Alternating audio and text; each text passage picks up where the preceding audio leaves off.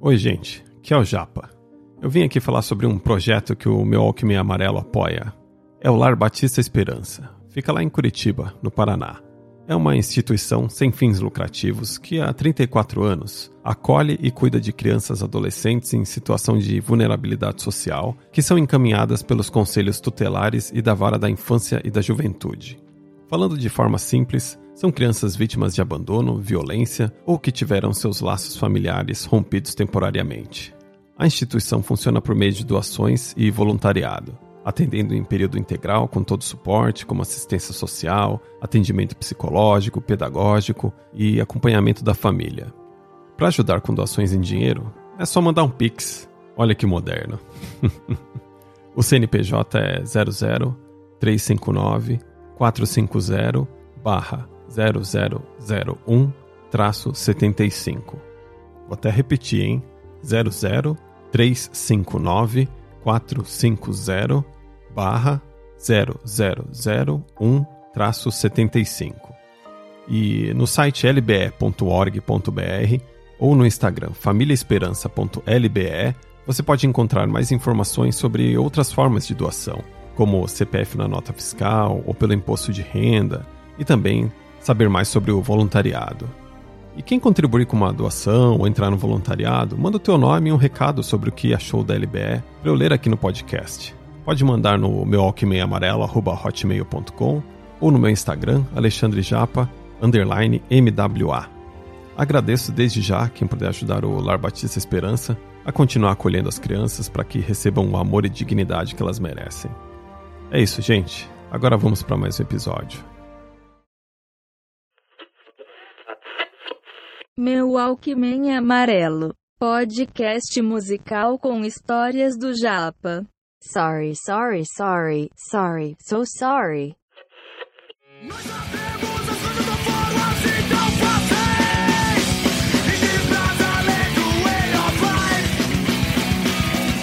Você nunca gritou a frase Hey Dead Fish, vai tomar no cu, esse é o Dead Fish com a música Venceremos.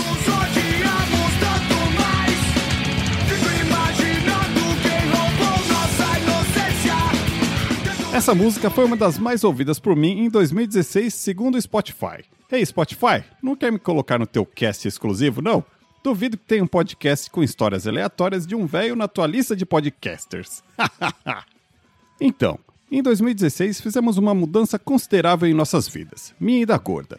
Nós deixamos o Brasil e partimos rumo ao Canadá. Mas eu não vou ficar aqui falando sobre como foi esse processo todo, planejamento e afins.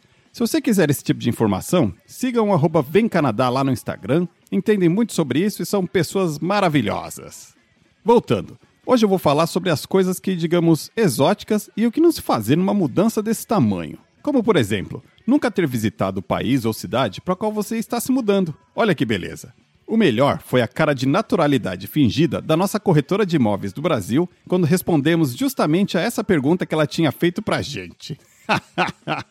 Assim, todo mundo aqui sabe que esse tipo de movimento necessita todo um planejamento, certo? Mas não quer dizer que a coisa vai discorrer como está tudo descrito ali no teu bloco de notas ou a planilha que você fez.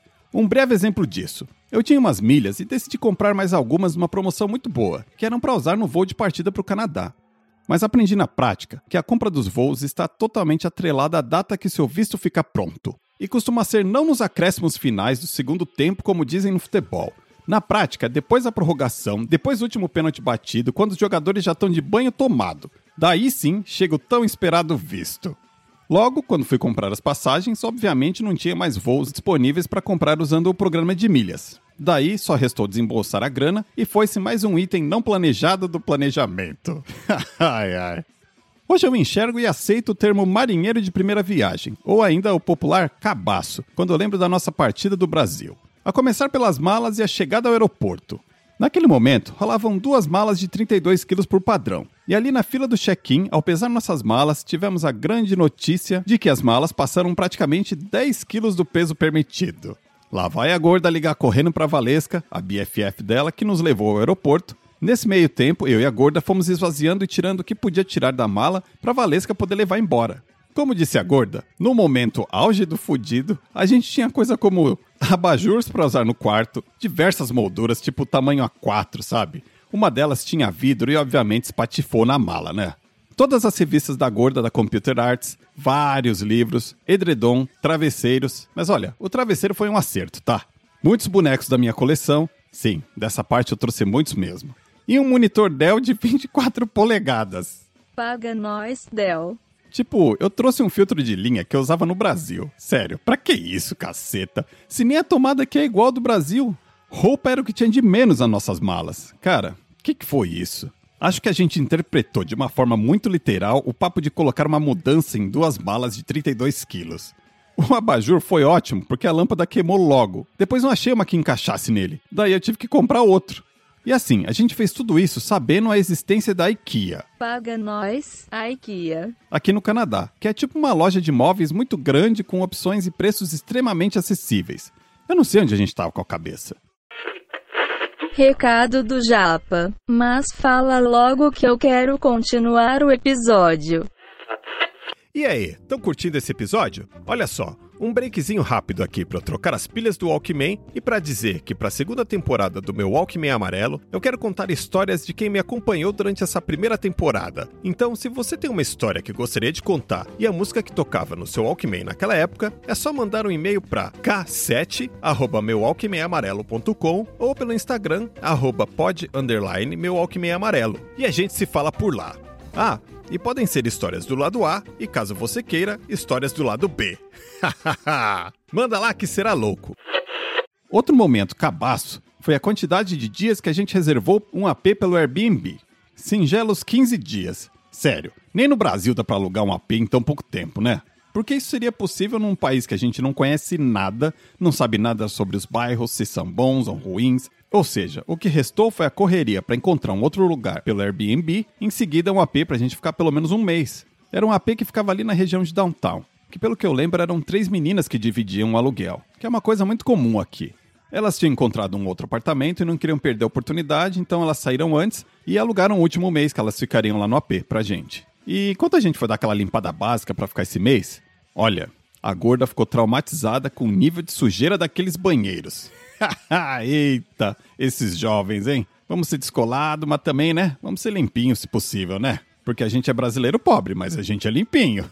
E ainda sobre limpeza, isso realmente tem uma diferença com o Brasil. E o Brasil está na frente nesse sentido. Antes de termos um corretor de imóveis ajudando a gente maravilhosamente a procurar e encontrar futuramente um lugar, a gente brasileiro fez o quê? Foi na raça, né?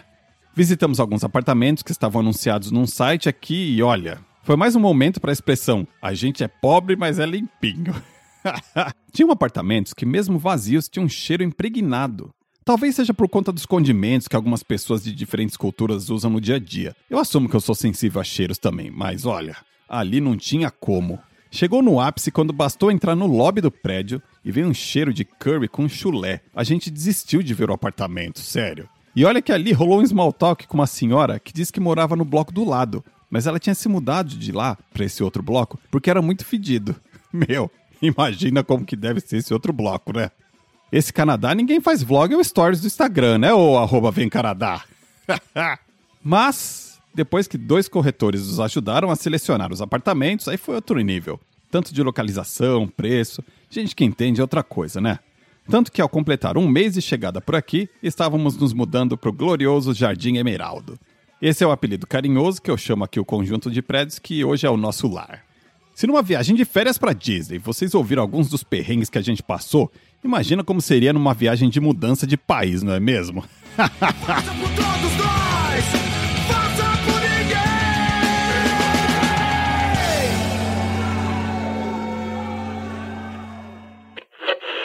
E era isso. Até uma próxima. Qualquer. Lado B. Isso o Japa não mostra. Momento a porra ficou séria.